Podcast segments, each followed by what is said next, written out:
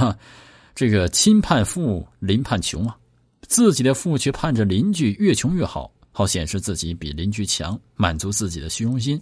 有的时候啊，甚至不择手段把邻居的不太富的人啊，或者呢，跟自己差不多的富人都整成穷人啊。那么穷人的仇富啊，强盗抢富，政府打击富豪，历史不绝。嗯，很大程度上也是富人没有富以其邻的行为所造成的。那今天我们还是看到有相当多、相当多的这个富人啊，不懂得此道理，很多人反感他们，他们怨环境不好，人心太差。如果能在不读富上做得好一点，就会使自己减少很多的攻击，会受到更多社会的呃理解和尊敬。家和国家是一样的啊，无家就无国嘛。但是国与家有相同之处，也有不同之处。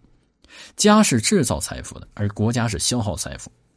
国家有聚财、理财啊，重新分配财的权利，对生财呢也是有很大影响，甚至决定生财，也就是经济发展命运。因此呢，对国家也就是统治者，《易经》啊，也就治国者的财政经济之道提出了不少的好观点。那么，到底什么好观点呢？首先，今天讲第一点啊。国家要有财富。九四说：“这个包无鱼起凶嘛，是吧？哎，这个对国家非常重要。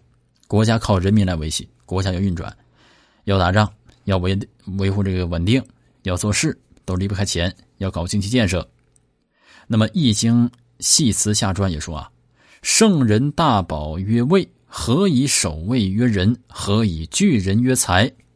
理财正辞，尽民为非曰义。’”说统治者呀，要保江山位置，必须把人民团结在一起，要得到人民的拥护。没有经济做后盾是不行的。